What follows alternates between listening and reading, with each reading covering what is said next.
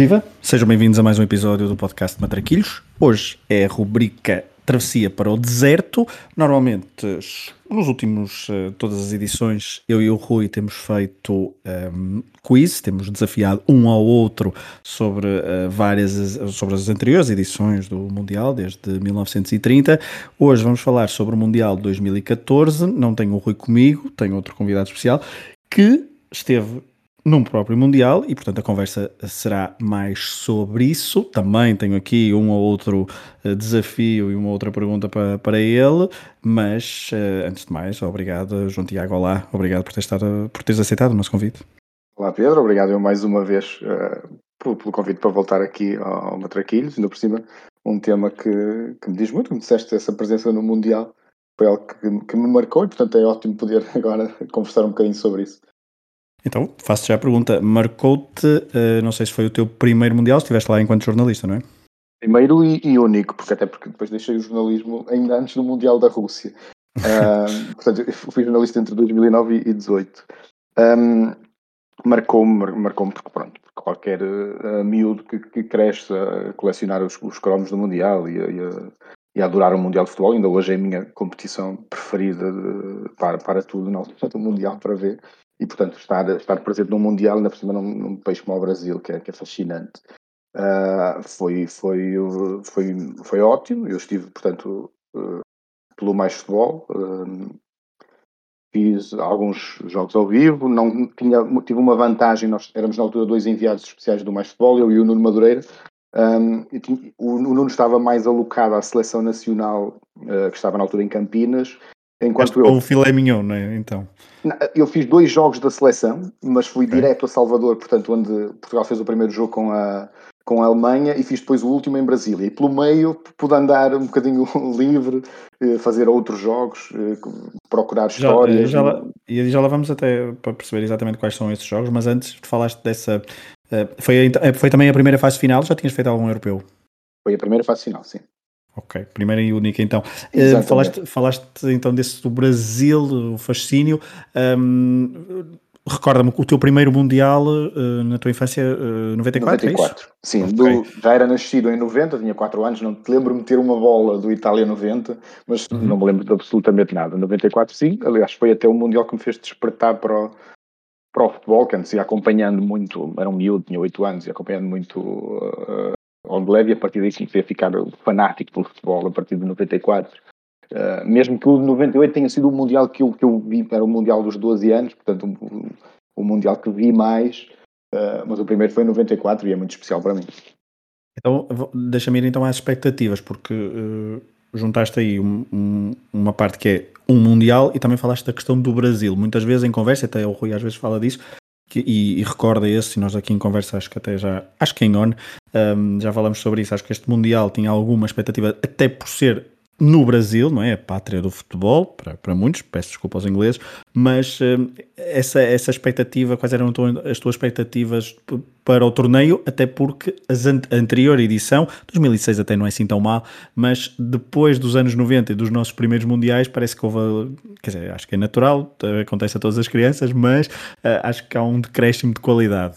Certo, eu concordo, apesar de achar, eu costumo dizer que este foi o melhor mundial da minha fase adulta de 2014. Uhum. Obviamente, o estar lá também ajudou um bocadinho, certamente, mas eu acho que é um Mundial com muitas histórias, uh, feitas das contas no final, e eu gosto disso. Uh, eu, eu lembro-me até, às vezes, de achar que, que, que em 2018 lembro que houve bons jogos no Mundial da Rússia, mas, foi, mas que é um Mundial menos interessante do ponto de vista das histórias do que o Mundial de 2014, que tem, acho eu, mais histórias, mais coisas que vão perdurar no tempo. Sobre o Brasil em si, era na altura motivo de, de alguma piada na, na, redação, que eu era dos mais novos quando, quando fui destacado então para fazer o, o Mundial e os meus colegas metiam-se comigo na brincadeira a dizer, pá, começas logo em grande, acima disso já não, não vai ver mais nada, começar logo a fazer um Mundial no, no, no Brasil. Uh, eu fui um bocadinho com a ideia de que eu ia dar um pontapé numa pedra e encontrar uma história Uh, e, e, a verdade é, era, era essa, que era um país que respira, respira futebol. Mesmo que uh, o período foi conturbado, o período inicial, havia aquela, aquela questão de, do, do não vai ter Copa, que, que havia muitas críticas à forma da, da, da organização, havia muito... houve, havia... houve a, a, aquela a polémica no ano anterior com a Taça das Confederações, que houve aqueles tumultos todos. Um, Precisamente.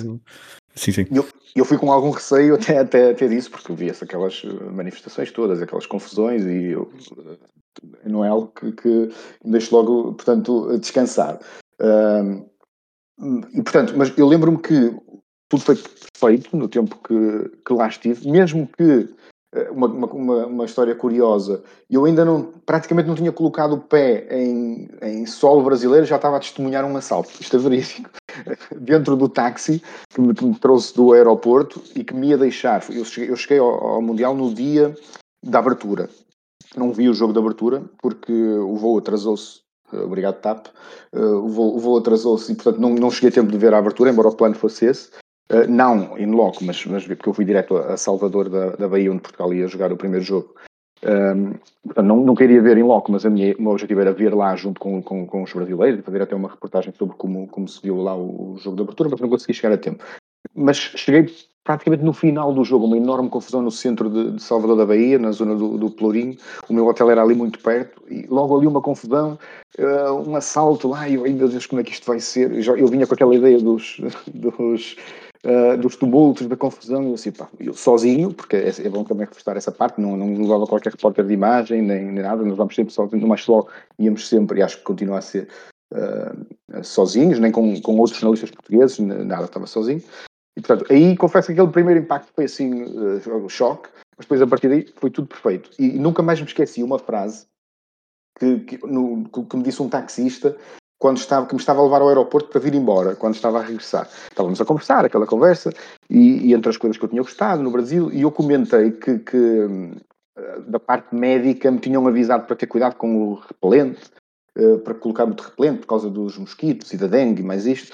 E, e eu, portanto, cumpri sempre isso e comentei com o taxista que, olha, é curioso porque eu não vi um único mosquito praticamente no tempo em que cá estive. E, e o, o, taxista respondeu-me assim: Não, eles tiraram para vocês e depois, quando vocês forem todos embora, eles voltam a colocar cá. a gente fica com eles. E, ou seja, eu com isso percebi que o Brasil que eu vi pode não ter sido o Brasil uh, real. E por acaso não voltei lá ainda ao Brasil.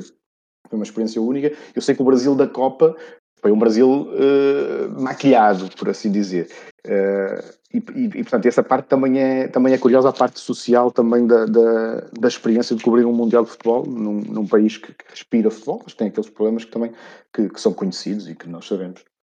Então, em que cidades é que, é que estiveste? Ainda não, não vais aos jogos, mas pelo menos as cidades. Fui direto a Salvador da Bahia, uhum. uh, onde fiz dois jogos, não digo já quais, portanto, Uh, e, e, e, alguns, algumas reportagens também, também interessantes. Depois passei por Belo Horizonte, capital de Minas, e no final uh, Brasília, portanto a capital, que foi das cidades mais curiosas que vi até hoje, pelo, pelo, pelo, pelo, estilo que, que, é conhecido. Nunca tinha estado numa cidade tão organizadinha como eu dizer, é, como, como, como, o Brasília, como o Brasília é. Portanto, estive nessas três cidades. Tive azar porque o que estava combinado era, portanto, tá, como eu disse, éramos dois enviados do, do Mais Futebol e eu estava uh, dependente da performance da nossa seleção. Uh, portanto, o, o, meu progresso ia depender de até onde chegasse a nossa seleção. Como a nossa seleção foi eliminada na, na fase de grupos, depois na altura ainda tentámos que, porque não estávamos a contar que fosse tão cedo, Uh, ainda tentámos que eu ficasse mais uns dias, mas acabei por ficar só mais dois dias depois da, da fase de grupos e, e, e, voltei porque os preços dispararam em flecha e começou a ficar incomportável manter-me lá sem ter nada reservado previamente. Claro. Então, continuamos nas expectativas e agora passamos só um bocadinho à, à fase desportiva. Do que é que te lembras uh, ao ir para lá? Uh, de favoritos, de expectativas e também em relação a Portugal, obviamente, os estágios da seleção, por acaso não me recordo. Os estágios da seleção é. Não me lembro exatamente onde é que, onde é que foi, antes da. Eu creio que, já, eu creio que já foi na zona de Óbidos. Creio que foi na zona de Óbidos. Okay. Foi o estágio. Não tinha certeza. Eu, na altura, curiosamente, fiz o estágio da Covilhã quatro anos antes, uhum. quando foi antes do Mundial da África do Sul. Aí estive na Covilhã, uh, exatamente, o famoso estágio dos problemas claro. de, com a ADOP. Um, Nesse estive lá, portanto era mais fácil para mim identificar. Em 2014 não tenho a certeza, mas tenho a ideia que, que seria ali na zona de Óbidos. Pelo menos lembro-me de uma fase final, foi lá, mas não tenho a certeza que terá sido essa, mas é tenho, tenho, essa ideia. Um, e, e, e, o que é que te lembras de expectativas em relação a, a, a, equipas na altura e também a Portugal? Quais eram Baixas as expectativas para, para Portugal, porque era uma seleção já muito um, limitada pelo, pelo próprio selecionador. Portanto, havia uma série de jogadores importantes que estavam impedidos de, de ir à seleção, porque se incompatibilizaram com o, com o selecionador. Havia dúvidas sobre o momento de forma de alguns dos jogadores que depois se confirmaram, infelizmente, no, no Mundial. E, portanto, não levava expectativas muito altas. O que, o que me mantinha, de certa forma, uh, com aquela esperança era o grupo não ser dos mais complicados. Apesar de termos um, um colosso logo pela frente a abrir, o caso da Alemanha, mas foi algo que também tinha acontecido dois anos antes no Europeu. Uh, e onde até, apesar da derrota, não nos tínhamos dado nada mal e que depois achava eu que seria mais fácil de corrigir frente aos Estados Unidos e Gana do que foi na altura frente a Dinamarca e, e, e, e, e Holanda, Baixos. e Países Baixos, sim. Um, portanto, nesse ponto não levava expectativas muito altas, mas também não imaginava que ia ser depois o que acabou por se, por se concretizar. Lembro-me de apanhar uma. ficar surpreendido pela negativa com a Espanha. Uh, acho que ninguém esperava nada de, daquilo.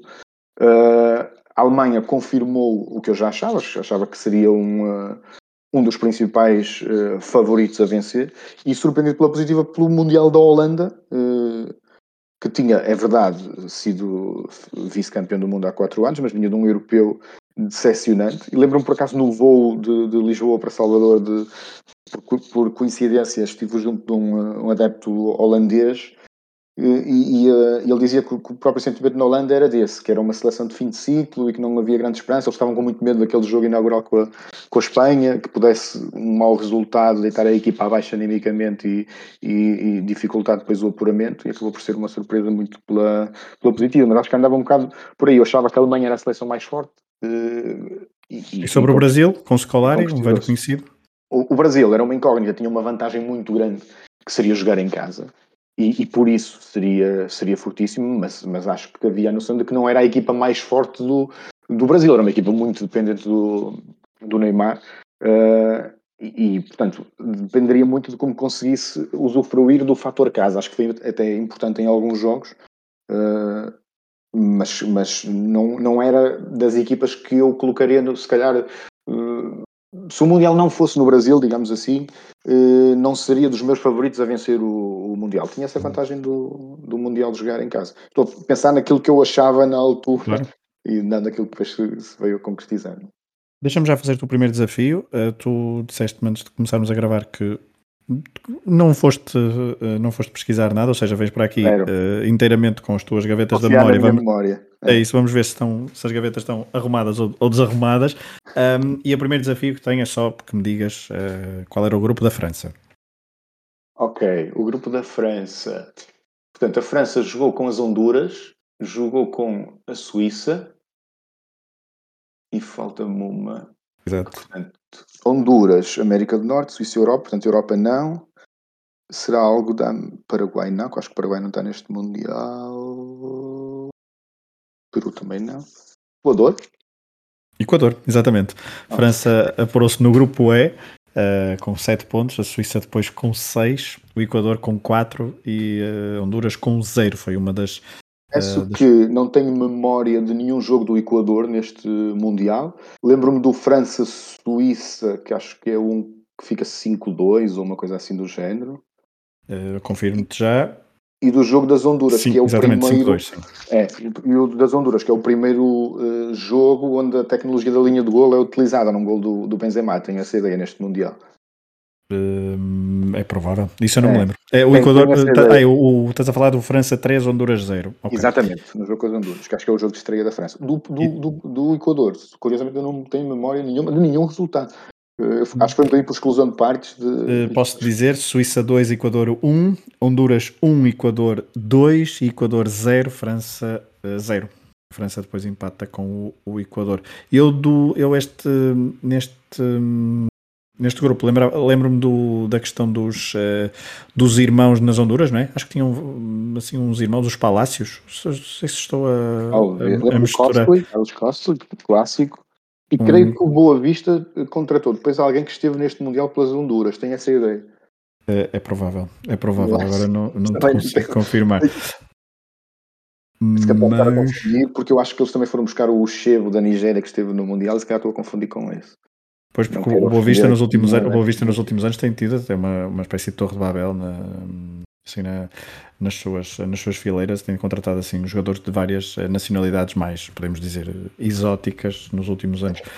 Um, mas uh, voltando ainda ao Mundial, portanto, disseste muito bem, porque os outros grupos, diria, um, Quer dizer, se eu te perguntar o grupo da Bélgica. É o último. Eu vou-te é explicar porque. É isso, Bélgica, é. Bélgica, Coreia do Sul, Rússia e Argélia. Eu tenho ah. uma memória, uma memória claramente visual. E eu consigo lembrar-me dos sítios onde vi vários jogos desse, desse Mundial. Claro. E deve ser o. Se me perguntares do Mundial da Rússia, eu não sei quase nada. Desse Mundial, por estar lá e por saber, ok, este jogo vi num restaurante em Salvador, este jogo vi na sala de imprensa antes do. Consigo identificar e lembro-me facilmente do, do jogo do Rússia-Coreia uh, do Sul, de um frango do Akinfev. O jogo terminou uhum. um, só o erro. Lembro-me do, do Bélgica do Bélgica Argélia, não sei se posso dizer, claro, foi um dos jogos que fiz ao vivo, era, okay. uh, era fácil, que fica, que fica 2-1. E, e, foi um... dos, e foi dos primeiros então, porque isso é na primeira jornada, não é? É na primeira jornada, sim. Eu, eu nessa noite fiz, foi, eu saí de Salvador às 3 da manhã, eh, portanto, avião, fiz, lembro aí duas horas para chegar até Belo Horizonte, pôs as coisas no hotel e parti para, para, para o estádio, para o Mineirão, para, para fazer o Bélgica Argélia. Olha, conheci lá o Rui Miguel Tovar quando, quando os dois jornalistas portugueses que, que, que lá estávamos. E, portanto, lembro também que, que, o jogo da, da Coreia do Sul com a Argélia é um grande jogo, fica 4-2, acho que o Slimani marca, marca dois gols, lembro-me de estar a ver esse jogo numa, na sala de imprensa. Portanto, essas Sim. memórias ajudam a, a, compor os grupos. O grupo da França até se calhar seria dos mais difíceis.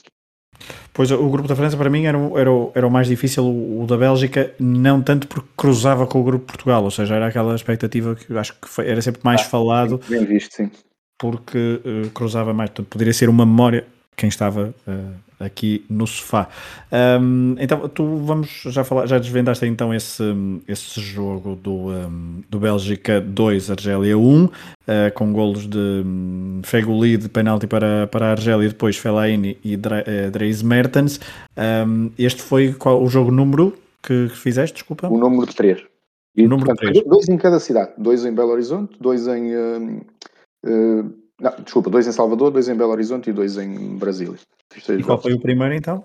O primeiro, comecei em grande, foi com pois, o espanhol. É, é isso. isso não é começar em grande, isso é, isso é fazer, isso é fazer, pouco de, é fazer pouco de nós uh, que te estamos a ouvir, porque começar com um jogo uh, assim, 13 de junho de 2014, em Salvador, com Espanha 1, Países Baixos, ou Holanda de 5, uh, é começar em grande e, e imagino que em ti se já tinhas expectativas de estar no Mundial uh, pela primeira vez e já tinhas expectativas elevadas por todo o contexto, todo o torneio, isto deve ter aumentado a adrenalina.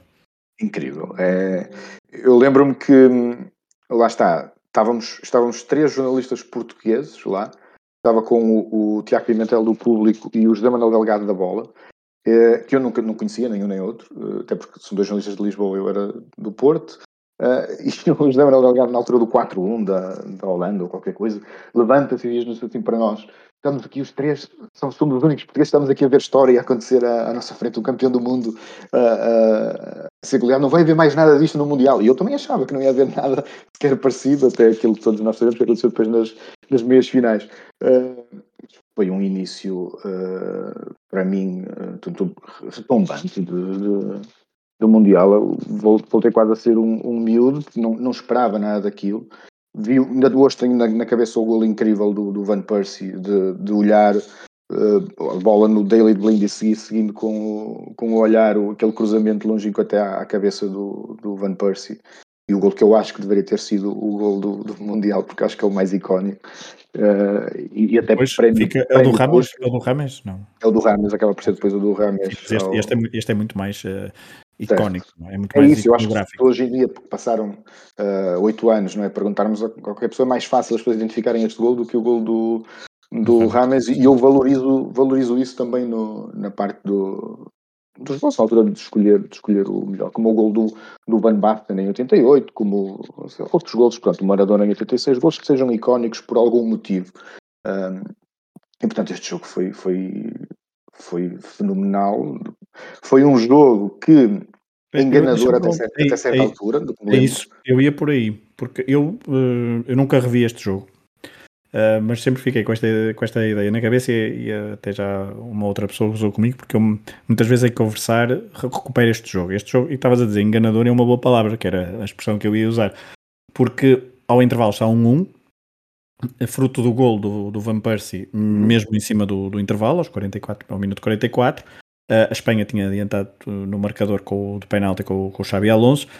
E antes ainda do 1-1, o, Sile, o Silesen faz uma defesa uh, uma, uma, boa defesa, uma oportunidade, acho que é o Iniesta, salvo erro, que, que, falha, que falha um golo, depois de uma jogada bastante boa, e a primeira parte, a Espanha não, não é propriamente, não é um chocolate, não é um, uma exibição estrondosa, mas a Espanha estava a controlar o jogo.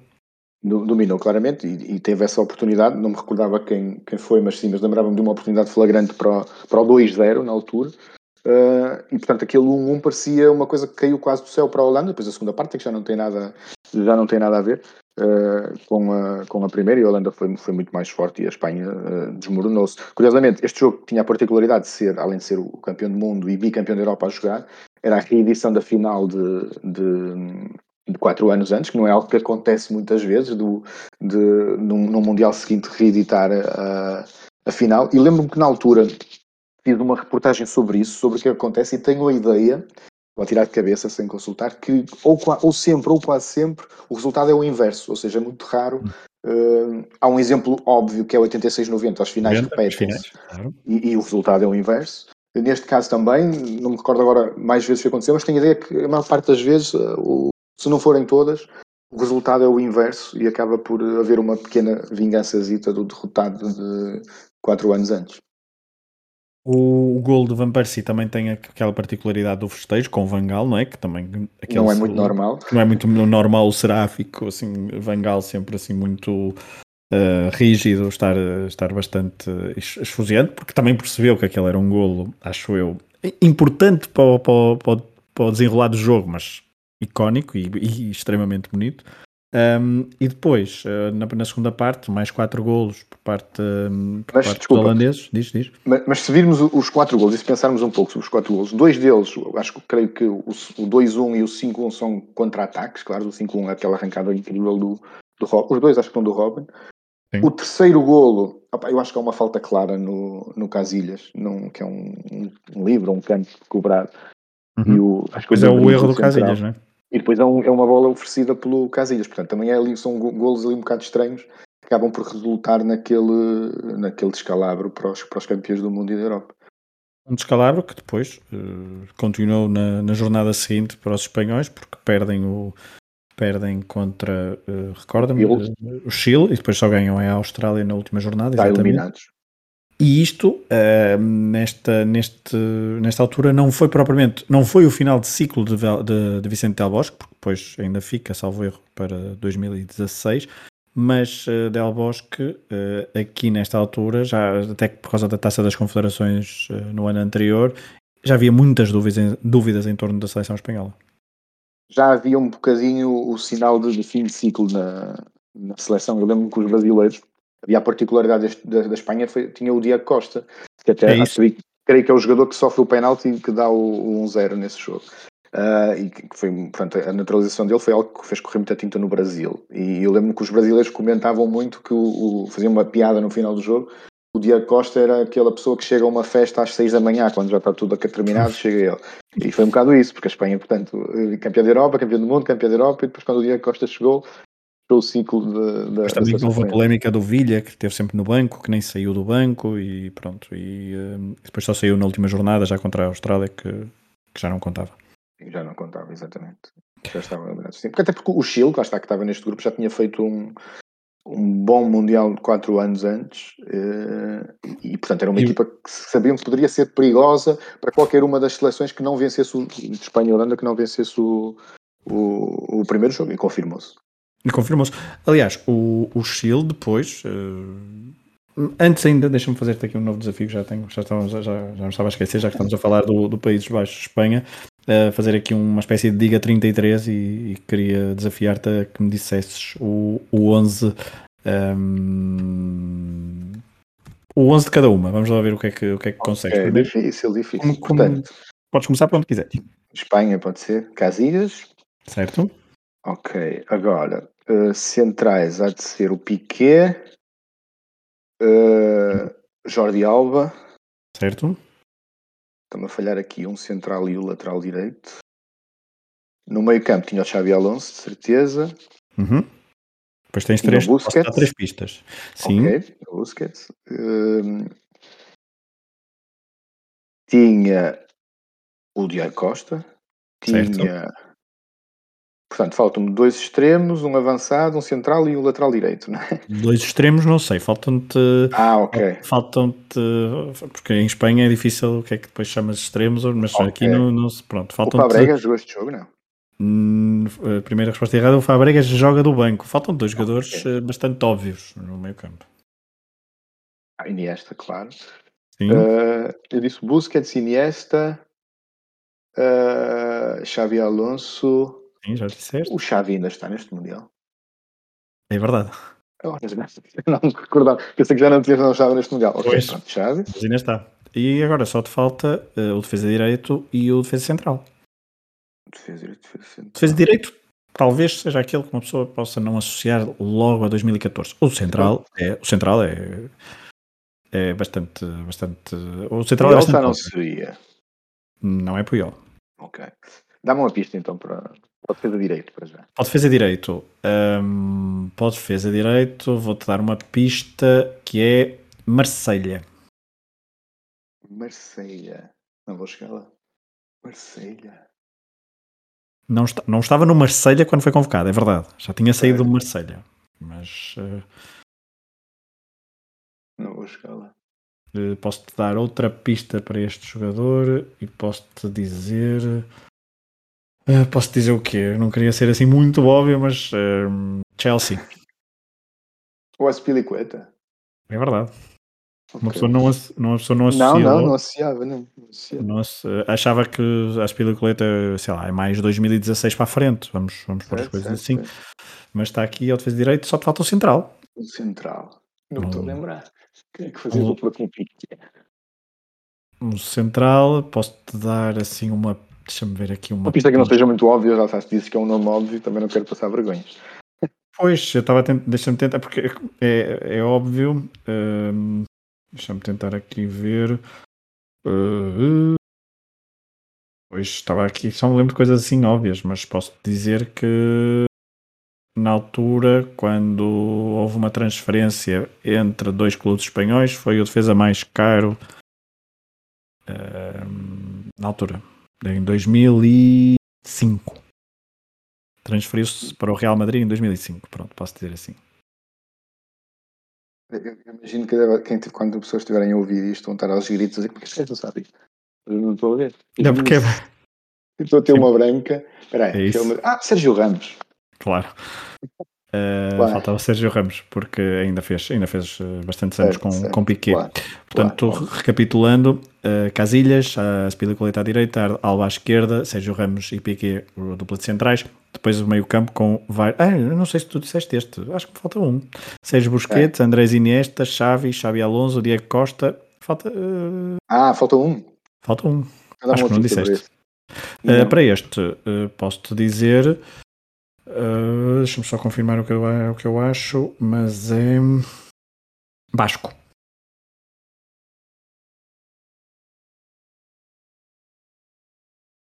Não faço ideia. Não faço ideia, não me lembro. É, é daqueles que eu já sei que vou dizer, óbvio, não é? Mas não uh, Basco. Basco e posso-te dizer também Manchester City. Ah, David Silva? Exatamente. Ok. É, este é o momento em que eu digo isto é mais fácil quando eu estou a ouvir-vos. no- E às vezes sou eu que lá está, que estou aos gritos lá. É, não sabe isto, pá. Não, porque uma pessoa às vezes perde-se, vai, vai, agarra-se a, um, agarra-se a uma lógica e depois esquece completamente a outra. O 11 da Holanda é que é capaz de ser um bocadinho mais complicado, sim, mas É. podes tentar. Portanto, Já falámos de um ou outro jogador, portanto. O Silesen já falamos. E o Exatamente. de, de também, que eram dos centrais. E, e marcou o golo. Com o golo, exatamente. Depois, vou, vou, vou jogar já no, no- nos óbvios. O Robin, Uhum. o Schneider. Certo. O Van Persie. Sim. O. Falta, um, falta-te um, pelo menos que já falamos hoje. Que está envolvido num, nos golos. Num dos golos. Ah, o Dali Blind. Exatamente. Ok. Pronto. Eu agora também posso dizer que mais nenhum deles é assim uh, fácil. Indy, Bruno Martins Indy. Martins Indy, muito bem. Eu essa para a pista. Eu creio que a Holanda jogava com três centrais nesta, nesta altura. Agora, Exatamente. O Indy que me, que me, me lembra. um Mas não tenho a certeza se o Blind jogava depois como central ou como lateral esquerdo. Mas que é lateral esquerdo. O lateral Portanto- esquerdo era o, era o Blindy, portanto o Martins Indy era o central pela esquerda. Pela esquerda, Já falaste falta-me- do, do, do De Vries e falta um central. central. Para esse eu posso dar a pista Aston Villa. Não Estava no- chegar. Estava no Aston Villa quando foi convocado. Hum, Não, eu, eu, eu, a Holanda baralha ali muitos anos. eh, eu- os centrais depois têm nomes e eu percebo que. Lembro-me do Hoyer e do. E depois Ah, era o, o Boma e as coisas, mas Bom, aqui é o o- Não, não, não vou chegar lá. Ron Vlar. Ok, não chegava. Ron Vlar. Não chegava. O defesa direito. eh, o defesa direito é um. Estava. Era do Feyenoord. eh, depois chegou a jogar. Depois deste Mundial até chegou a jogar no Newcastle e no Watford. Joga atualmente no Den Haag. Isso. Ok, desisto também deste. Passo. Darling Janmat. Ok. Que usava, o número, que usava o número 7. Ahm, agora, faltam dois homens no meio campo. Um deles, a pista, é Kung Fu Panda. Nunca vi o filme, portanto não é grande pista. Não é, não, não é por causa do. Ah, é, o- ok, o, um, o nosso amigo do 2010. O, Exato. ah, o, ah, que não me lembro agora do nome. A ter uma branca. Eu sei Eu- quem é. Foi, no, ver- foi exatamente em- neste jogo, o lance na final em que dá um pontapé no Xabi Alonso. Exatamente, estou a ver a que só leva entrada. amarelo. Estou a ver a entrada. Portanto, vamos vamos a outros que eu vou me lembrar este entretanto. Vai- Ok, vai só falta quê? mais um e um. Uh, ui, este é, este é mais complicado de dar uma pista. Deixa-me olhar aqui para a carreira dele. Uh, portanto, ui, uh, já não me lembrava que uh, na altura estava no Suância, mas já tinha jogado em Espanha no, Mallor, no Mallorca e no Villarreal. Uh, depois até chegou a jogar no Napoli, ok? E no Frankfurt. Neste momento está no Sparta Rotterdam e tem um nome. uh, tem um nome mais uh, latino, se quiseres. Não vou chegar lá. Apesar de ter dupla nacionalidade. Não Eh, vou Filipe. lá. Jonathan de Guzman. Ok, não chegava lá. É, esta, Tinha- esta, esta Holanda tinha assim uns jogadores. uh, Tinha essa, essa ideia que não ia chegar a, a- a esse jogador. Falta um. portanto, falta-me então o Karateka, não é? Que não me estou aqui a lembrar do nome. Careca. Já, me estou a, a, a estressar com isso. Ele é Van qualquer coisa. Não é Van. Não é Van? Não. É... Se disser o primeiro nome, Nigel. De Young. Exatamente. Às vezes é isto, estamos aqui tão. Estamos aqui tão. uh, uh, a andar à volta de uma coisa, temos aqui o nome de baixo e não sai, como é óbvio, o de Young, claro. É, mas esta, esta, esta Holanda tinha. Depois até posso dizer que entraram uh, um jogador que eu acho que não me recordava que tinha, que tinha existido, Jo- Joel Veltman. Uh, também entrou um, um tipo que prometeu muito na altura, Jeremy Lan, uh, Certo. e entrou o Georgino Vinaldo, esse Vinaldo, com sim. uma carreira mais uh, sustentada. No banco também tinha outros, uh, tinha alguns craques, uns mais a acabar a carreira, como o Yuntelar ou Dirk Kuyt, uh, e outros a começar como a Memphis Depay. Jordi Classi, penso, penso que também estava neste. Jordi Classi também estava, estava não entrou, mas estava. E também estava, e também estava Tim Krul, que depois faz uma das histórias do, do Mundial, não é? do- Exatamente, exatamente. Então- com a Costa Rica. Então qual é o, o próximo jogo que tu, que tu foste a seguir? Daqui Antes ainda do Bélgica-Argélia, não é? Vamos para outro jogo histórico pelos piores motivos para nós. Portanto, o Alemanha 4, Portugal 0, uns dias depois, eh, no mesmo estádio, em, em Salvador da, da Bahia. Um, um jogo em que trouxe à tona uma frase na altura que ficou eh, mítica, que foi o, o índice de suspeição lesional. uh, que foi uma conferência, não sei se te lembras do, do Henrique Jones, Sim. na sequência de várias lesões que houve nesse jogo nos dias seguintes, em que se falava do índice de suspeição lesional, que acho que foi uma coisa que durou só aquelas semanas e nunca mais ninguém, nem antes nem depois, nunca mais. Mas é, mas é bom sempre recuperar essa, essa grande expressão. Índice de suspeição lesional elevado, porque aquilo correu praticamente tudo que poderia correr mal nesse jogo, correu entre a expulsão do Pep, as lesões que que do Coentrão e do Hugo Almeida, depois mais tarde do Rui Patrício. Uh, e portanto foi um jogo em que se percebeu, ao contrário de 2012, onde perdemos com a, com a, com a Alemanha, mas com, com boa réplica, num jogo em que até o 1-0 foi um resultado até um bocado cruel para, para Portugal. Uh, desta vez, desta vez não, é um jogo que praticamente Portugal não cria oportunidades e que os golos vão surgindo uns atrás dos outros e percebe-se que até a Alemanha, a dada altura, dá a impressão que nem carrega muito. Uh, a única coisa que atenuou foi lá está, depois percebeu-se que não foi a maior goleada que a, que a Alemanha construiu nesse, nesse Mundial. Os amigos brasileiros não me vão perdoar esta, mas mas, mas, mas tá, tava, tá, era, só, era só empurrar. Uh, este, jogo, este jogo de facto marca, marca uma, uma, tem várias histórias de substituições, como estavas a dizer, um, com as lesões de, desses jogadores. Deixa-me já fazer-te aqui, porque isto até parece que está meio, mais ou menos combinado, mas não estava. Tinha aqui um desafio para ti e agora é sobre este jogo, portanto está aqui tudo encadeado. Um, quero que me encontres a resposta errada. Ou seja, eu vou-te fazer a pergunta, vou dar uma série de hipóteses e quero que me digas qual é a resposta uh, errada. Ou basicamente, uh, ou melhor, uh, podes, vamos fazer o contrário. Vais-me dar, vais dar a resposta certa e eu vou pôr a pergunta na negativa, que é assim é mais fácil. Uh, é, qual destes é. jogadores não foi convocado por Paulo Bento? Ok. Eu vou dizer vários. Um, e tu depois tens de encontrar qual é a resposta okay. certa, quem é que não foi convocado. Beto, André Almeida, Luís Neto, uhum. Rafa Silva, Vieirinha, Silvestre Varela, Ruben Amorim, Hugo Almeida, Vou escrever aqui, vou lembrar. okay. Nelson Oliveira, Eduardo, Ricardo Costa. Só uma é que está errada. Ok, então vamos por partes. O Beto foi porque substituiu o, Rui Patrício um, logo no, no, jogo dos Estados Unidos, já é o Beto que está na, uhum. na baliza. Destes todos que disseste, o Varela também marca os Estados Unidos, o Ruben Amorim também sei que foi, uh, o Hugo Almeida também que é titular no jogo de, de abertura, Exato. o Éder também porque entrou para o lugar dele. Correto. Depois, a partir daqui já não tenho tantas certezas. Creio que o André Almeida foi. Estou a usar também a lógica de 13-14 foi o Benfica Firma. campeão Portanto, Exato. é normal que mais jogadores do Benfica vão. Portanto, o André Almeida, creio que sim. Um, e agora? Luís Neto. O Luís Neto. Penso, é assim, o Pepe e o Bruno Alves foram os centrais. O Rolando já não estava no Porto, não sei se estaria no Inter nessa altura. Não sei se foi este Mundial. Eu vou arriscar no Neto, uh, dado que o Ricardo Carvalho não contava na altura. Mas arriscar no Neto como estava. Como estando, como estando. Como estando. Isto está correto. Está correto. O Eduardo, eu penso que era o terceiro guarda-redes. Confirmo. Uh, ou entre o Nelson, o Nelson Oliveira. Pois eu acho que o Postiga não vai a este Mundial. E portanto. Postiga vai.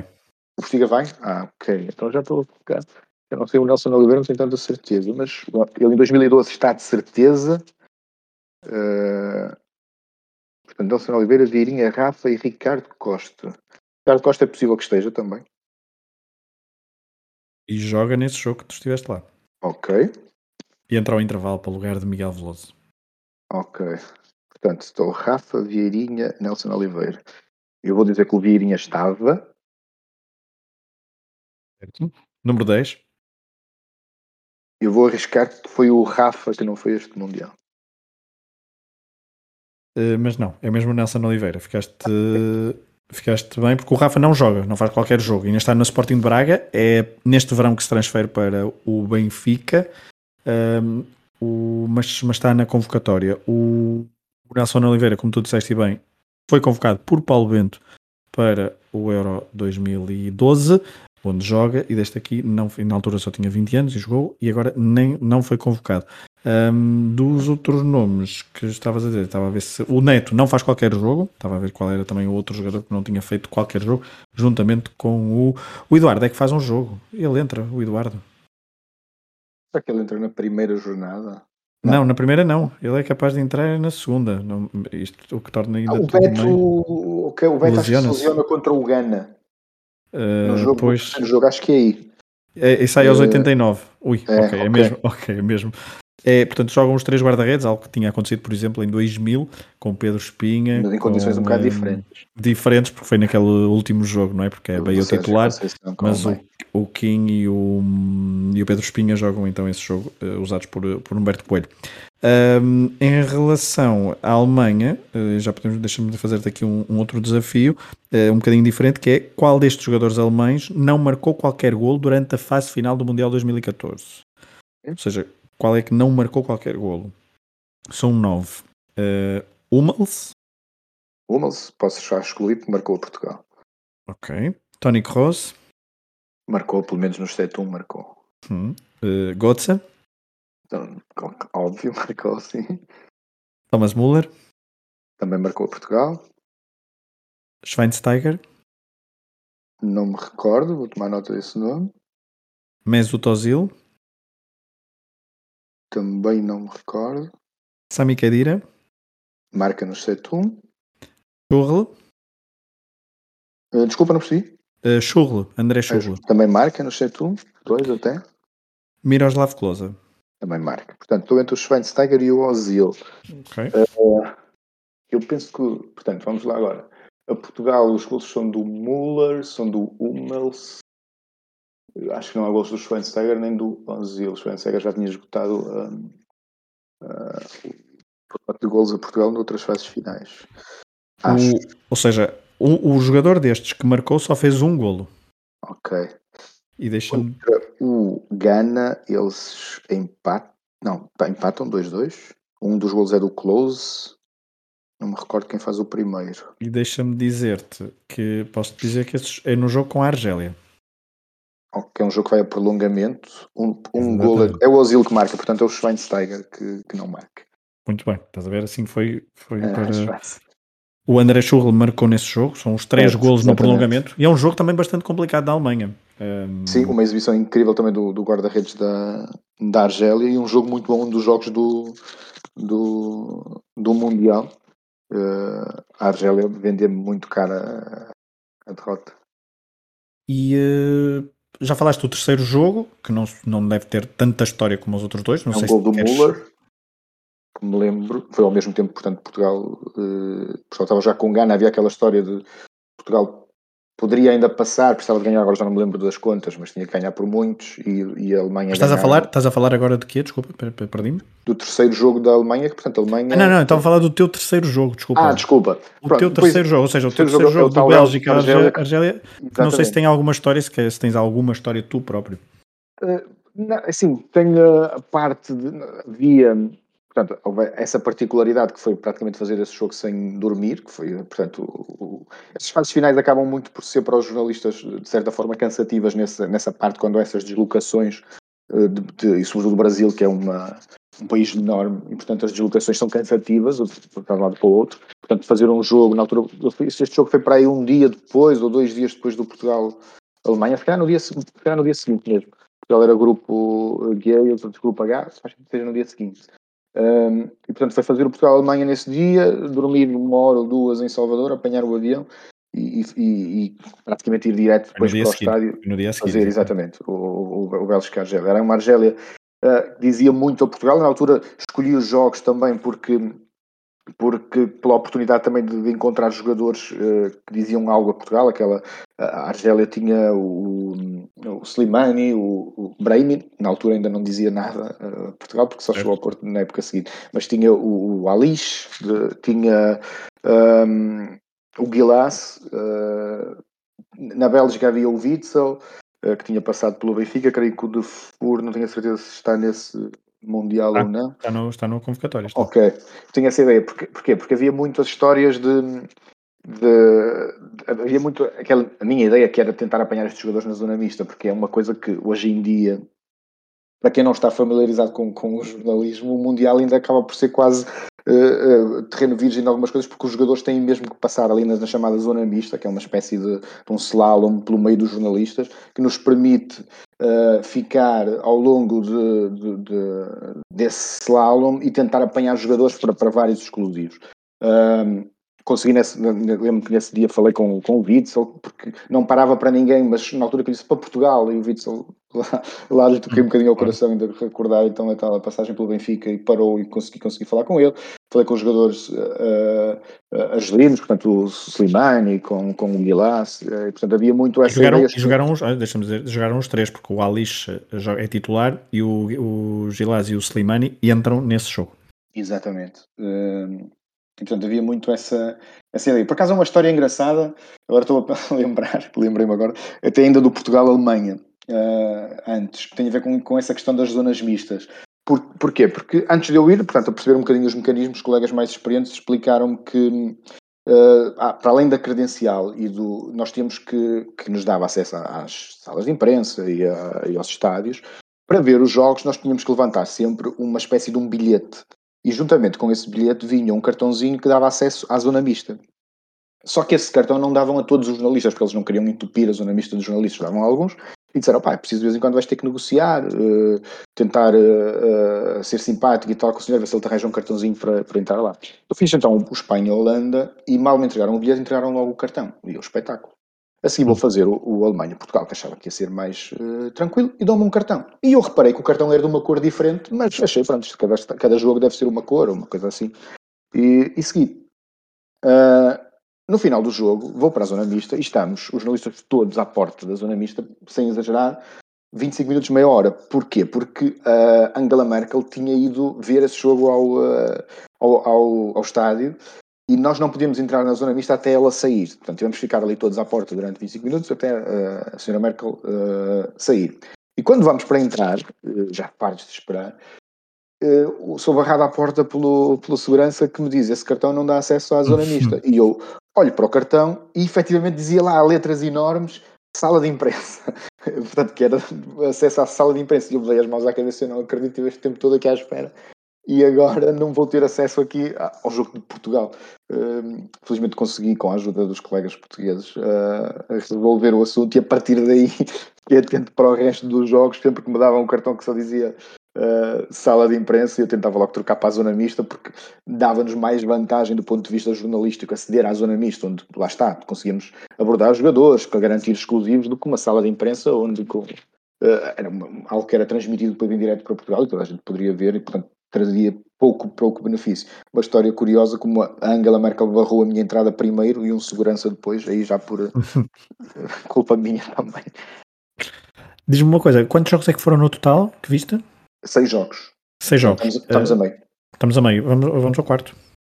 O quarto é um jogo também uh, mítico desse Mundial, que é no mesmo estádio, uh, portanto, Mineirão, Argentina-Irão, decidido pelo Messi com um, gol, um golaço no, nos Exato. descontos. Uh, a experiência de ver um jogo da Argentina ao vivo é absolutamente incrível. Uh, o estádio era, portanto, o estádio do o Mineirão estava, eu diria, 99%, uh, se não for mais, de argentinos, uh, com um ambiente ina inacreditável.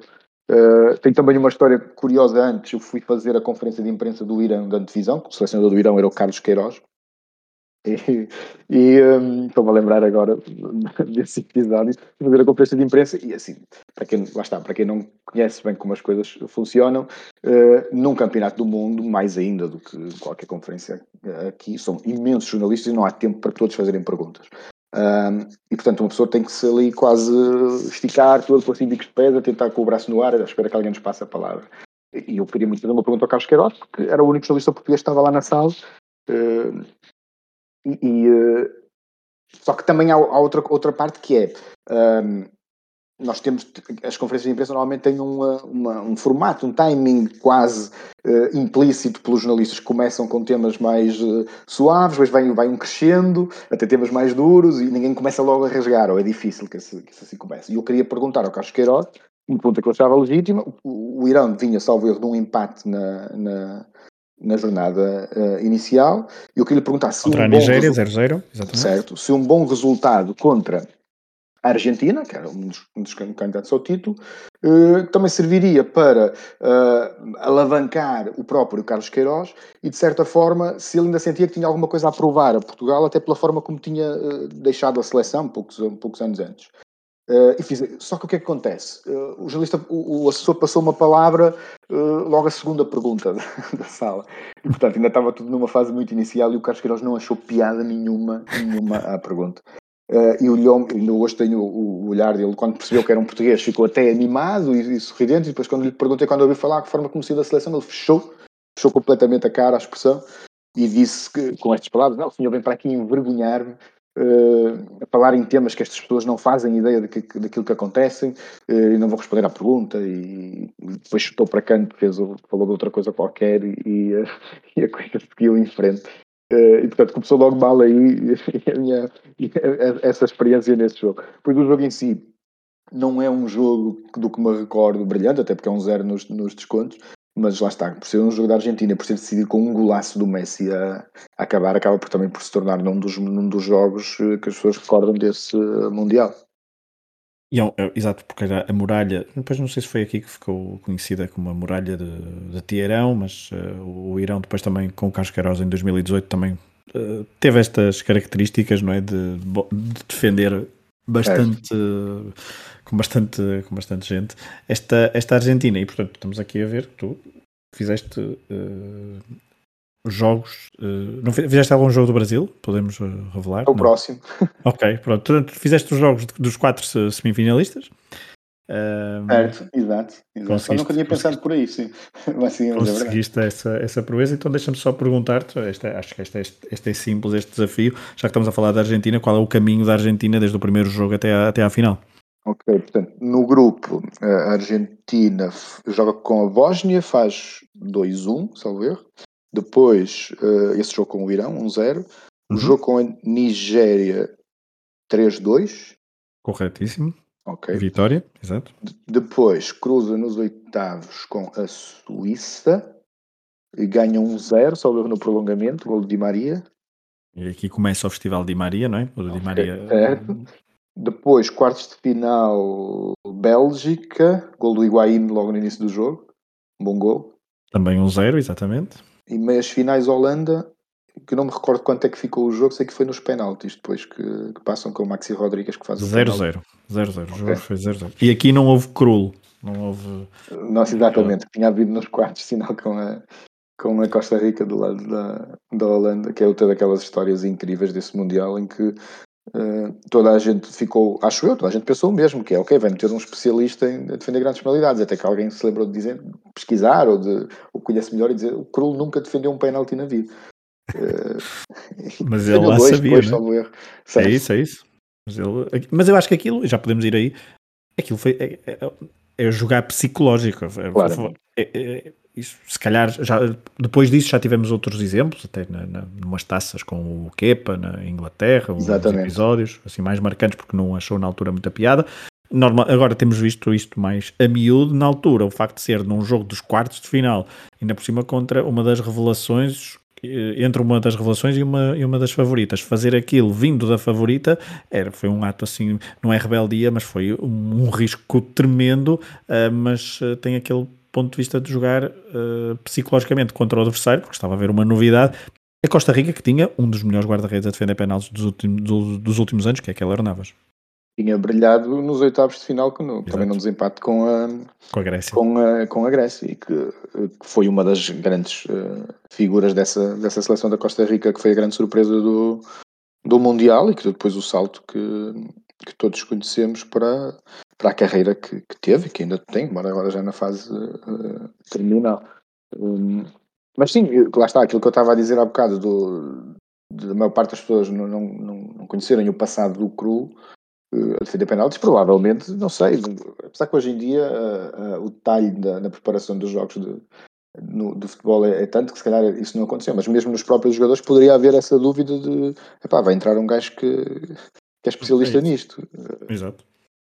até, porque, até porque 10 4 anos antes tinha havido aquela eh, aquela hum, aquele penalti de, de Loca Abreu, que toda a gente, quer dizer, muita gente sabia que ele batia muitos deles à Panenca, mas os, os, os, os, a equipa técnica e os jogadores do Ghana, não, pelo menos o guarda-redes, não, não se preparou devidamente para isso, não é? E é o penalti Ou não decisivo. acreditou ou não acreditou. Uh, pronto, e, e, e, já estávamos numa fase em que já sabia muito, mas de facto entrar assim um guarda-redes a campeão para. E, e, o facto de ser o Vangal, uh, ou seja, ali, houve ali muito. que agora está de volta, não é?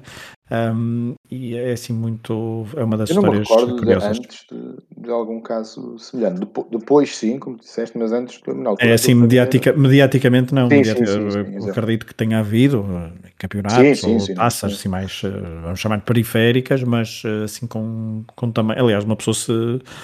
agora sempre que há um caso deste, dizemos que é fazer uma de Vangal e Krul, não é? é acho, que é acho que é o, é o termo, é o termo técnico que, que usamos. Vamos então ao, ao, ao, quinto jogo, não é? E estavas a dizer que era do Brasil. Qual foi o, o jogo do Brasil? Sim, eh, portanto, depois de, de Belo Horizonte fui para, para Brasília uh, e cheguei para fazer o jogo do Brasil, que também é uma experiência uh, incrível fazer um jogo do Brasil no Brasil. E o Brasil Camarões não foi um jogo brilhante.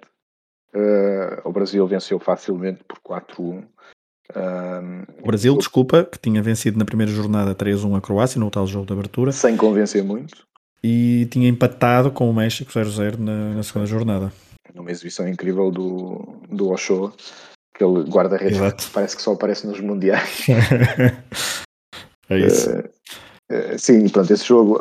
Os Camarões, curiosamente, até têm, a dada altura, empatam um jogo um. O Brasil marca primeiro, os Camarões empatam, mas depois rapidamente uh, o Neymar faz o 2-1 e depois na segunda parte dois golos e a vitória consumada. Não foi uma exibição demolidora, mas foi uma vitória, uma vitória tranquila para o, para o, para o Brasil e, e, lá está. E o ambiente no, no estádio no, no Mané Garrincha em Brasília também foi algo marcante, num, num estádio imponente, gigante.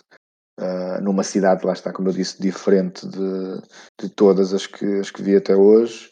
Uh, e pronto, foi, foi um jogo também não é dos jogos, lá está, um bocado quando estava a falar do, do, do Argentina e Irão, que mesmo não sendo brilhante, é um jogo que muita gente recorda e este não será uh, de todo. Não, não, eu não, agora assim de repente não consigo recordar, não tenho uma imagem deste jogo. Há um jogo, há um, tipo, podemos ver que foi o jogo é que o Fred marcou um gol, que o Fred era o patinho feio da equipa Exatamente. do Brasil, mas ele faz o, o 3-1 na altura, salvo erro. São Sim, dois gols do Neymar, Fred e depois o último, creio que o Fernandinho, numa Vindo do banco, é exatamente. Um, depois do lado, do, do, lado dos Camarões, quem faz o gol é o Joel Matip, que hoje está no, no, no Liverpool. Uh, tinha já Vicente Abubacar, que ainda não estava no Porto nesta altura, viria não, nesse, veio, nesse ano. Nesse, nesse verão, ano. exatamente. Sim. Eu, eu, na altura, esse jogo também, lá está, Dona Mista foi uh, via aberta, na altura consegui exclusivos com o Hulk, com o David Luiz, com o Ramírez, com o Júlio César, uh, com o Bernard, que, que tinha havido aquela, né? aquela novela, aquela novela de vai para o Porto e acabou no, no Shakhtar. E, e, e o, o, na altura achei, não me lembro de alguma vez ter acontecido na minha carreira toda de um jogador assumir assim tão abertamente que ele disse todas as vezes queria ter ido para o Porto, mas acabou por não, por não dar. A vontade dele era ir para o Porto e eu, pensar, este rapaz vai, vai, vai jogar, vai ter que se apresentar no Shakhtar daqui a um mês ou uma coisa assim, mas, estava, mas pronto. Eu, para mim, ótimo. Ele falou abertamente, disse a minha vontade era ir para o Porto, queria ir para o Porto e, e só faltou dizer que era o melhor que lhe podia ter acontecido, mas uh, portanto também tem esse lado que me recorda esse jogo também, também por isso. Uh, dos Camarões, portanto, faz do Abubacar, mas é um jogador que, tal como o Brahimi, uh, chegou depois a Portugal no, no ano seguinte. Deixa-me falar, deixa-me perguntar-te aqui uma, tenho aqui uma pergunta para ti sobre o Brasil, que é quem marcou o primeiro gol do Mundial 2014? É um autogol do Marcelo. Muito um jogo, bem. um jogo que eu não vi, mas, mas, mas que pois. estava em viagem. Eu também estava, também estava, eu também estava a viajar, mas era, era turista de Barcelona para cá, uh, mas ainda vi o primeiro gol no aeroporto, estava na televisão e depois embarquei e só quando aterrei que soube o resultado. Mas, um, mas é um autogol de Marcelo, os outros são Neymar, Oscar e Fred, portanto vitória por, um, por 3-1. Uh, qual é o último jogo que tu vês? E já falamos daqui a pouco, já para acabar depois sobre o Brasil, mas qual é o. De Portugal, portanto, Portugal ah, claro. uh, gana uh, 2-1, a nossa a vitória. Um, um, jogo que também tem uma história engraçada na conferência de imprensa, não sei se as pessoas estão recordados. Uh, Pré? O Ghana, Desculpa? Pré-jogo. Pré-jogo, pré-jogo. Por causa de, dos prémios de jogo do Gana? Exatamente, exatamente. Claro. Foi verdadeiramente meia hora a falar de dinheiro uh, antes de, de, um jogo de, de, de, futebol, é uma coisa absolutamente surreal. Quando, quando estou a falar de dinheiro, era mesmo uh, dinheiro, perguntas como onde é que os jogadores vão meter o dinheiro, sim, sim. Como é que os jogadores vão, vão receber? Porquê que recebem em cash e não transferência? O selecionador a responder aquilo tudo, uh, como se fosse a conversa mais uh, normal do mundo, e a explicar, ah, os jogadores muitos nem têm conta no banco no país, então a melhor forma é, é vir, vir um, receber em, em cash. E, e, portanto, a ideia de que havia uma mala de dinheiro a chegar para pagar os, os prémios de por, estarem no, no, Mundial, não era uma metáfora, era mesmo uma mala de dinheiro que estava a chegar ao hotel do, do, do Ghana. Acho que depois até houve imagens dos jogadores a dar beijos em, em sim, de notas e que. Portanto, essa conferência de imprensa também foi, foi incrível e, e, reveladora de que mesmo em 2014 ainda havia muito, muito para evoluir no futebol, no futebol uh, africano, neste caso do, do, do Ghana, para, para, a preocupação de, antes de um jogo que era decisivo. O, o Ghana creio que ainda teria hipótese. Tinha, tinha de, hipótese, tinha. De, de, de apuramento uh, e a discussão era toda à volta de, de dinheiro. Depois o jogo em si, um, como falámos há pouco, Portugal tinha hipóteses uh, remotas de apuramento, precisava de uma, de uma goleada, e a verdade é que se formos a rever o, o jogo, Portugal criou oportunidades suficientes para, para, para, para, fazer essa goleada, sem jogar, uh, portanto, um jogo difícil, já com muitas mexidas, um 11 já muito descaracterizado, Uh, o golo 1-0 é um autogolo, depois o, o Gana empata na segunda parte e o 2-1 é um golo já no, perto do final que cai do céu, um golo do Ronaldo que permite, por outro lado, ao Ronaldo manter aquela, aquela série de, de fases finais sempre a marcar, que vai, que vai mantendo, portanto não se despedir desse Mundial sem, sem marcar um golo. Uh, e portanto parecia uma missão impossível, mas depois viu-se que não seria tão impossível quanto, uh, quanto isso, ou tivesse havido outro acerto, mas se calhar percebia-se desde cedo que aquela não era uma seleção talhada para grandes, para grandes feitos uh, que já era limitada à partida e que as lesões que, que teve durante o, o, o, torneio limitaram ainda mais. E, e, o ciclo de Paulo Bento não foi não acabou aqui porque ainda faz, faz o primeiro faz um, com Albânia curiosamente também estive nesse jogo em Aveiro. Ok. Exato que é, com, é o jogo que uh, derrota e depois uh, exatamente está a fazer agora uh, seis anos seis anos desculpa oito anos que Fernando Santos foi anunciado como selecionador de, de, de, Portugal, e depois com, com o destino que, que, sabemos, o destino, pelo menos logo ali no, no Euro 2016. Uh, portanto, dos seis jogos foram todos da, da, fase de grupos, olhando para os restantes, obviamente que esta é daquelas fases finais que se eu te perguntasse qual era o jogo um, que gostarias de ter estado e que não estiveste da, da fase a eliminar, acho que há uma, Óbvio, resposta, há uma resposta óbvia, não é? Mas Uh, há outros vários jogos que têm, foram bastante emocionantes e que têm, como, como dissemos no início, boas histórias. Sim, sim. O, o jogo, logo o Brasil-Chile. É um, é o Brasil-Chile é, esse, é logo dos primeiros que eu me lembro, porque é. uh, há aquela bola do, do Pinilha, não é? Que também outro jogador que tem, que tem, uma ligação a Portugal, uh, que poderia ter dado uh, o apuramento do Chile e uma eliminação demasiado precoce do, do Brasil Mas, em casa. Se calhar havia brasileiros que trocariam esse cenário, não digo que não. Ou seja, um, um gol de Pinilha, portanto, perder 2-1 com o Chile do que levar 7-1 do, no Mineiraço. Percebo. É, exatamente. É, é, para a encruzilhada do Rui Silva e do Manuel Neves, se, se aquela bola do Pinilha tivesse entrado. É, o beneficiado seria Scolari, que hoje, que Scolari agora vai estar numa final da Libertadores. Um, tem sempre uma, uma capacidade de, de de, de redenção e de, re, de reinvenção, mas obviamente que essa bola do Pinilha, que eu acho que ele depois até chegou a tatuar, lembro-me de uma história dessas, uh, chegou a tatuar essa, oh, essa bola no poste. Uh, ele, tinha, ele tinha estado em Portugal, mas é uma é um o caminho da há pouco falávamos do caminho da Alemanha, a Alemanha que tem um jogo Uh, falamos do caminho da Argentina, aliás, não falamos do caminho da Alemanha, mas a Alemanha já falamos. Tem um jogo com a Argélia que é um jogo bastante disputado, que eu lembro-me que é daqueles jogos que uh, foi tremido, Uh, depois o jogo com a França, lembro-me, não tenho grandes memórias, mas acho que. É muito cedo, creio que sim, que acho que foi decidido muito cedo pelo Hummels também, acho que faz um gol. Exatamente, e depois o jogo, acho que a França nunca esteve propriamente. Não era a França dos anos que seguiram, era uma França ainda em fase, em fase de, de transição. Mas já com Didier Deschamps, não é? Já com é. Didier Deschamps. Uma pessoa se pensar, Didier Deschamps já está, já é selecionador há 10 anos. Um, e depois há outros jogos, não é? A Argentina faz alguns bons jogos, mas já falámos há pouco. Temos um Costa Rica-Grécia, que tem uma história engraçada porque são duas equipas que à partida não, não deveriam estar ali. E, e, e se calhar já nem, até podemos recuar um bocadinho à fase de grupos, porque uh, tivemos aquele grupo D, e por falar em Costa Rica, com Itália e Inglaterra uh, que ficaram eliminadas por Uruguai e Costa Rica. E se quisermos. Uh, a Itália, a última vez que a Itália ganhou um jogo no Mundial foi precisamente aqui, o gol do Balotelli no uh, carimbar o 2-1 frente à Inglaterra e a Itália se quiser voltar a ganhar jogos no Mundial vai ter de esperar por 2026. É verdade, é, é, é incrível uh, que, que, como pode uma equipa que, que ainda agora recentemente ser campeão, campeão da Europa, não é? campeão da Europa em título, Uh, como pode estar afastada do Mundial durante, durante dois anos e, e, já não disputa uma, um jogo a eliminar do Mundial desde 2006. Uh, ah, Exato, a última vez foi a final.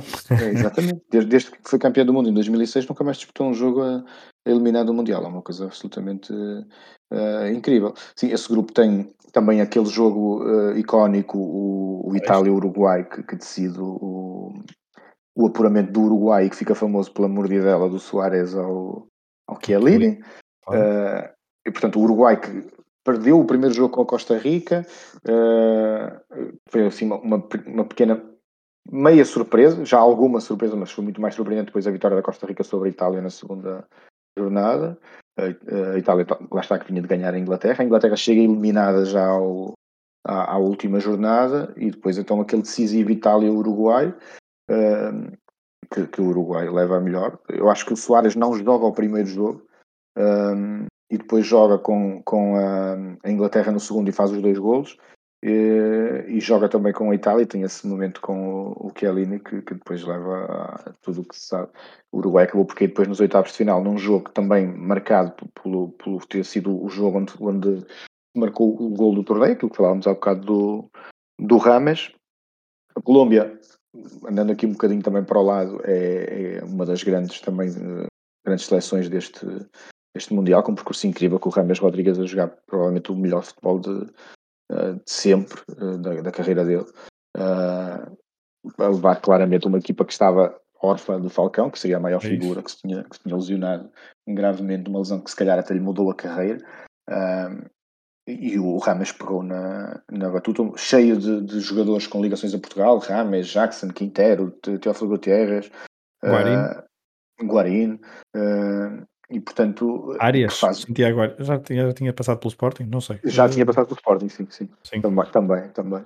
E, e portanto, que, que, faz uma fase de grupos uh, muito boa num grupo que não era dos mais complicados, com a, a Grécia, Costa do Marfim e Japão, uh, com golos. Há um golo do Rames ao Japão que é uma, uma, uma coisa incrível. Sim. Uh, num jogo o chapéu, não é? O chapéu é esse que é o chapéu. É aquele que ele, exato, que ele entra na área, mete para dentro e depois faz um, um chapéuzinho, um ligeiro, sim, sim. um ligeiro chapéu, assim, uma finalização assim com, com muita classe. Num jogo em que acho que o Jackson faz dois gols também. Um, e portanto, e depois termina naquele jogo também com, o, com o Brasil, uh, com aquele golaço de livre do, do David Luiz, uh, e, e, com a imagem também fica para a história do Rames a, chorar no final do, do jogo por ter terminado o percurso de uma, de uma seleção que marcou também este Mundial. O facto de também ser na América do Sul, acho que também deu ali um, um ânimo diferente à, à, equipa, na altura também treinada por outro sul-americano, não colombiano, mas argentino, José Peckerman.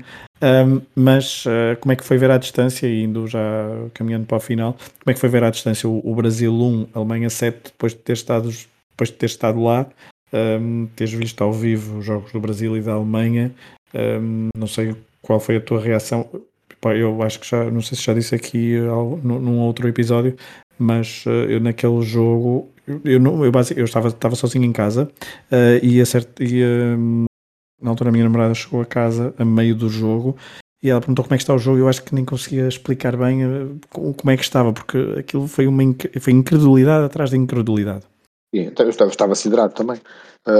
portanto, eu, eu lembro-me que estava ver o jogo também em casa, uh, estava de computador no, no colo, adiantar alguma coisa de, de trabalho, ia vendo e vi um zero, ok. Porque o 1-0 e o 2-0 são relativamente espaçados, não muito, mas relativamente espaçados. E depois o terceiro, o quarto e o quinto é que são os três de rajada. E, e, e portanto o primeiro, o segundo, o terceiro, quando é o terceiro já parei, porque já está aqui, vai aqui acontecer alguma coisa de incrível e quase nem tenho tempo de pensar, e é logo o quarto, e quando já estava quase a pegar no telemóvel para mandar mensagens e para tentar perceber o que é que se dizia no Twitter e, e mais e mais aquilo, e é o quinto, e, e pronto, e aí é perceber que, que, estamos a ver história acontecer e que é uma coisa absolutamente inacreditável. Com aquela, com aquele extra, desculpa, com aquela extra do Close ultrapassar o Ronaldo, não é? Sim, que foi, confesso que de tudo foi o que me, que me, uh, que me chateou mais, porque eu era grande fã, era e sou grande fã do, do Ronaldo Fenómeno e gostava que ele não tivesse uh, perdido esse recorde. Uh, mas pronto, mérito Ainda por cima o... para o Closa, não é? Porque, é, não, é, é, não é um jogador que, que pronto, ainda, por acaso ainda há dias vi uma aquelas montagens que se faz sobre uh, lendas do Mundial, creio que foi o Madger, o antigo jogador do Porto, que partilhou sobre, com algumas lendas do Mundial, e estava lá o Close, e depois faz todo sentido, é o melhor marcador da, da história do, dos Mundiais, lá no meio de, dos, dos Beckenbauers e dos Pelés e dos Maradonas. Uh, mas sim, não é um jogador mais entusiasmante que o futebol já viu, mas nos mundiais era uma coisa fora de série. Um homem que se, que se estreou logo com, acho, com um hat-trick à Arábia Saudita em 2002. 8-0, uh, exatamente. E que foi por aí fora, sempre a marcar. Que, que parecia que só aparecia nos jogos do, do, do, do, Mundial, porque a carreira depois dele de clubes não é nada de, de, de extraordinário, pelo menos nada que se compare ao que aquilo que fez no, no maior torneio de seleções do mundo. Uh, e portanto, depois da segunda parte, houve muito aquela aquela discussão sobre se a Alemanha tinha, tinha ou não tirado o pé do acelerador. Uh, eu penso que também não, não terá sido isso. Uh, acredito sim que houve uma gestão inteligente de, de, uma equipa que ainda se percebeu ao intervalo que ia ter uma final para jogar e que. Que aquilo estava resolvido, não é? E que aquele jogo estava, estava resolvido e que, portanto, não, não havia necessidade de grandes correrias. E mesmo assim, ainda, ainda fizeram o, o 7-1. E a verdade é que o pesadelo do Brasil depois continuou, porque eles mesmo nos, no jogo de terceiro e quarto lugar, ao intervalo acho estava 2-0, foram dois golos logo ali muito é um jogo que eu não tenho qualquer memória que eu não vi uh, em direto e depois eu perco, mas é um jogo que fica 3-0 3-0, sim. Holanda Van Persie, Delhi Blind, ou seja, aos 17 minutos estava 2-0 Pois, é isso. Eu, eu, eu, sabia que havia essa noção e, e lembro-me de estar a ver esse jogo e tu queres ver que isto vai outra vez Mas, mas pronto, depois a coisa compôs e acho que o 3-0 até acaba por ser muito perto do final num gol do. E sim, é, já do final do, jogo, já, no, já nos descontos, eh, se quisermos. Um, e depois a final, uh, não sei o que é que, que, queres acrescentar uh, isso, depois tens outras, tens mais algum comentário, mas depois a final é uma final que é uma final que se calhar não corresponde, diria, a nível de futebol jogado ao próprio Mundial, um, mas tem. Nos quartos final, eu acho que claramente a qualidade, excetuando esse diminuiu. Setor, a qualidade diminuiu, porque. Hum, Sim, ao Brasil Colômbia, jogos... não é, que é um jogador emotivo nos quartos de final, mas depois temos, temos poucos golos, aliás, tirando, obviamente, tirando o Brasil, eh, Brasil Alemanha. Sim, tirando o Brasil Alemanha, exato. Ou, ou também a final, um jogo que fica 0-0, como, como, já vimos. O, a Argentina nos quartos de final vence a, Suíça com a, a Bélgica com um gol do Higuaín logo no início e a coisa ficou uh, arrumada por ali. O Costa Rica-Holanda decide-se decide nos, uh, nos penaltis, portanto a, a, qualidade claramente diminuiu a partir dos quartos de final e a final foi um bocadinho o espelho disso. Uh, eu vi esse jogo já depois já na redação do, do Mais Futebol.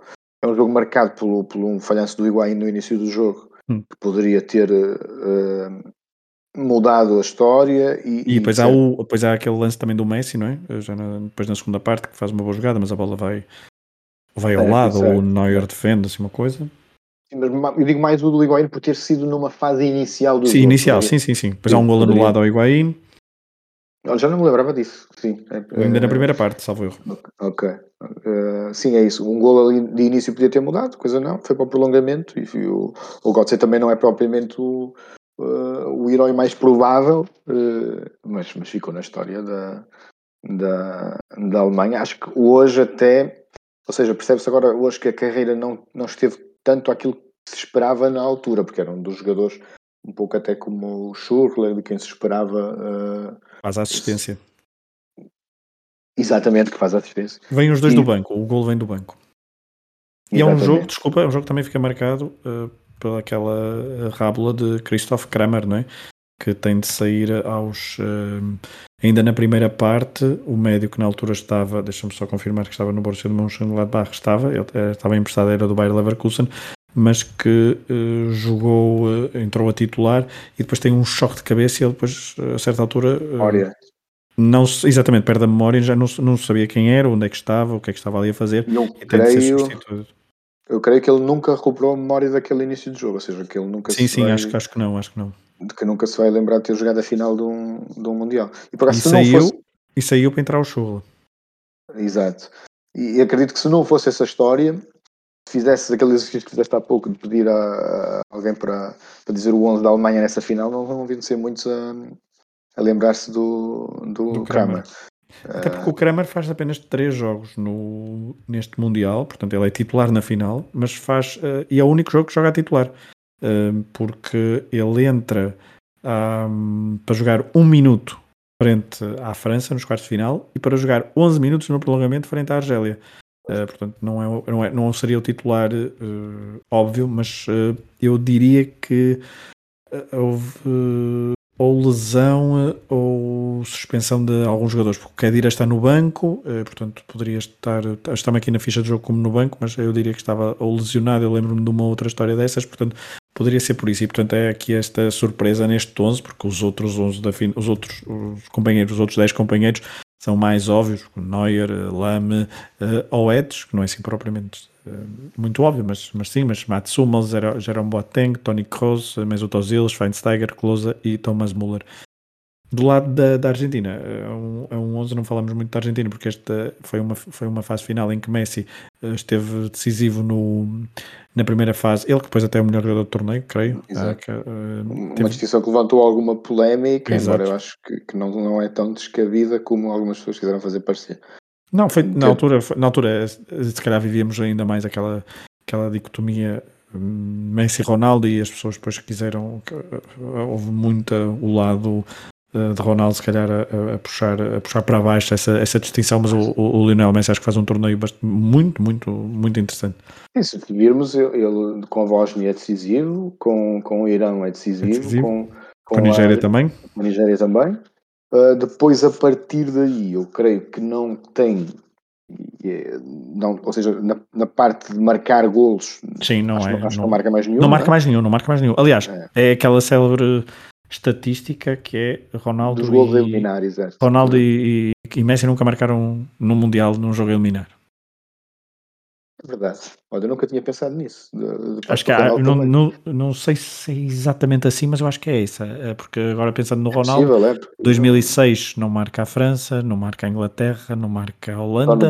2010 não, porque não há contra a Espanha não marca, 2014 não joga jogos uh, eliminar e em 2018 uh, eh, não marca. Pois, é, é isso. É isso, é. é. Não, não tinha pensado, mas sim. E o Messi também não, o Messi também não. O Messi também não, Messi também acho que não marca nenhum. Eu, eu enquanto podes comentar, eu, eu acho que vou, vou, só confirmar a questão do Messi, porque vimos facilmente a do, a do Ronaldo, mas deixa-me só confirmar a do Messi. Era, pronto, era o que estava a dizer. Acho que na altura levantou alguma. Levantaram-se questões sobre a justiça ou não da atribuição do, do, do, prémio ao Messi, até porque acho que também teve muito a ver com a questão das bolas de ouro, que já, como é que estavam a ser distribuídas na altura ou não, e havia já alguma uh, injustiça, de, injustiça que algumas pessoas defendiam, que seria injustiça da atribuição, por exemplo, da bola de ouro de 2010 ao Messi, quando havia muita gente a pedir Xavi Iniesta, outros a pedirem Schneider. Uh, e depois havia, claro, obviamente, essa dicotomia Messi-Ronaldo também a, a, imperar na, na, na, altura, mas revendo o Mundial, o Messi faz uma fase de grupos onde é absolutamente decisivo, a partir daí uh, a influência cai um bocado, mas apesar de tudo era um, um jogador que, que uh, absolutamente fundamental na, na manobra da, da seleção de, de, da Argentina e, e que, que esteve teve aí até o momento a, a oportunidade de, de, de, imitar uh, Diego Maradona e, e conquistar o, o, mundo. Foi até o momento o, o, a altura em que esteve mais perto de o fazer. E no Maracanã, uh, não é? E no Maracanã, que seria uma coisa incrível. Era, era o, portanto, depois dos 7-1, era a pior coisa que poderia acontecer aos brasileiros ainda terem que ver a, a Argentina festejar. Tiveram no... de torcer, que tiveram de torcer pelos alemães que tinham dado 7-1, não é? Aquela... E, entretanto, estava, estava a confirmar: Messi marcou um gol no Mundial 2006 à Sérvia e Montenegro, ou seja, na fase de grupos. Em 2010 não marca qualquer golo. Em 2014, agora perdi-me, em 2014 é só marca exatamente aqui nas fases, eh, na fase de grupos. E em 2018 marca um golo Uh, agora não tenho aqui a quem foi, mas marca na fase de grupos a um, Nigéria, ok, outra vez, e porque no 4-3 frente à França dos oitavos de final do Mundial de 2018, quem marca é Di Maria, Gabriel Mercado e Kunagüero. Portanto, Messi e Ronaldo têm no Qatar, veremos se chegam lá à fase, à fase a eliminar, mas têm a possibilidade de, de romper esta, esta estatística bastante curiosa. Exatamente, e pelo menos da parte de, como bom português, da parte de Ronaldo, espero que assim seja. Uh, não acho que seja o Mundial mais fácil, é do ponto de vista da carreira dele e do momento que atravessa para o fazer, mas uh, nesse, nesse aspecto acho que o Messi leva vantagem, acho que o momento deles é, é, é bastante dif diferente nesta altura. Mas assim, vamos esperar para ver. Lá está. Se, se, o próximo Mundial uh, ficar perto daquilo que foi o Mundial do Brasil, acho que não nos poderemos queixar. Já temos tanto para nos queixar do Mundial do Qatar, porque que eu já quase digo que pelo menos o futebol que seja agradável de, de ver. E eu estou expectante, até porque é um, é um Mundial que vai chegar numa fase diferente da, da época para a maior parte e dos E eu acredito que, que isso até possa ser positivo. Acho é que isso. acho que tem potencial, os jogadores vão chegar num, muitos em, em, em, bons momentos no, e a meio da época não se coloca tanto aquela questão do desgaste de uma época inteira que se coloca sempre nestas fases finais. Acho que tem potencial... a questão do, do, calor, se bem que aquilo é no inverno, mas não, não deixa de ser no Qatar, mas, uh, e depois questões logísticas, para não falar de toda a questão política e social à volta daquilo, mas, uh, mas pelo menos uh, que o futebol e o futebol jogado, a nível de fase de grupos, e já, já saindo um bocadinho de 2014, mas a nível de fase de grupos, olhando para os grupos, não há assim um grupo que uma pessoa diga, ah, este grupo quero mesmo ver, porque é um grupo da morte. Os grupos foram bastante Uh... Confesso que ainda não tenho os grupos bem decorados, que era uma coisa que... eu, eu, estou a dizer isto de cor, foi uma sensação que estive na altura, não sei se é, se é uma sensação correta, mas olhando agora assim, de repente, Senegal, Qatar, Países Baixos e Equador, países, país de Gales, Irão, Inglaterra, Estados Unidos, Polónia, México, Arábia Saudita, Argentina, aqui fica um bocadinho mais uh, apertado, Tunísia, França, Dinamarca e Austrália, França e Dinamarca a reencontrar-se, mas uh, por causa deste jogo do último da, da, Liga das Nações, mas Tunísia e Austrália, à partida, não deve ser, não devem ser é, adversários que também tiveram no mesmo grupo em 2018, a França e, e, e com Peru, acho que, acho que sim. E agora também já perdi essa memória, 2018, não, não, não me testes. Mas. Para a próxima edição. Exato. Japão, Espanha, Costa Rica e Alemanha, um grupo, ok, tem aqui Espanha e Alemanha no mesmo grupo, okay, pode ser interessante. Marrocos, Croácia, Canadá e Bélgica, um grupo até algo exótico pela presença do Canadá, diria. Sérvia, Suíça, Camarões e Brasil, um grupo que até pode não ser a coisa mais fácil mais um, para, para, para o Brasil. Um Brasil Camarões. Mais um Brasil Camarões, exatamente. Aliás, também não já é... ouvi 94, pelo menos. Pelo menos, e estava-me a tentar lembrar, mas eh, não me lembro mais nenhum assim. Uh, Uruguai, Portugal, Gana e República da Coreia, ou seja, não é assim, não há assim um grupo que uma pessoa diga este é o grupo da morte, é difícil definir qual é o grupo da morte. E, como tínhamos tira... em 2014 o, o, tal grupo da, da Inglaterra, Itália, Uruguai e Costa Rica, uh, Sim aqui não há um grupo que se, que se defina a esse, a esse ponto, acho que para Portugal também. Uh, o grupo parece acessível. Mas cruza uh, logo com o grupo do Brasil e isso é logo uma expectativa interessante. Certo.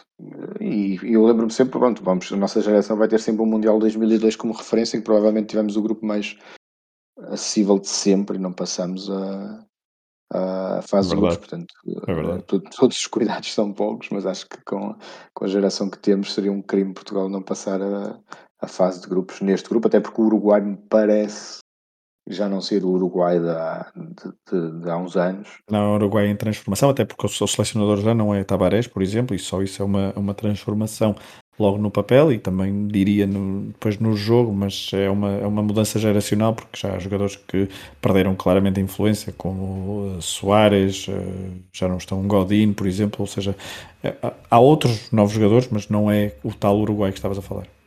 Depois, tanto o Gana como a, a Coreia do Sul, com todo o mérito que tenha, não serão. Eh, não Coreia tem Paulo Bento, de quem falamos bastante até neste episódio. Portanto, e do Gana também falamos bastante. Portanto, é, há aqui algumas ligações, por acaso, curiosas a, a, este Mundial de 2014. Uh, vamos ver, vamos ver como corre. Uh, está, está, está a chegar o Mundial do, do Qatar.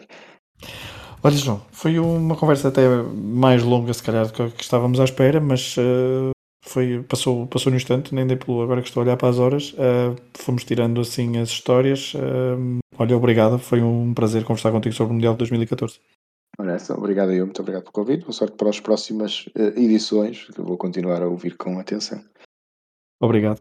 E obrigado a todos que estão desse lado a ouvir. Um abraço. Voltaremos com mais episódios de, desta e das outras rubricas do podcast Matraquilhos. Um abraço a todos.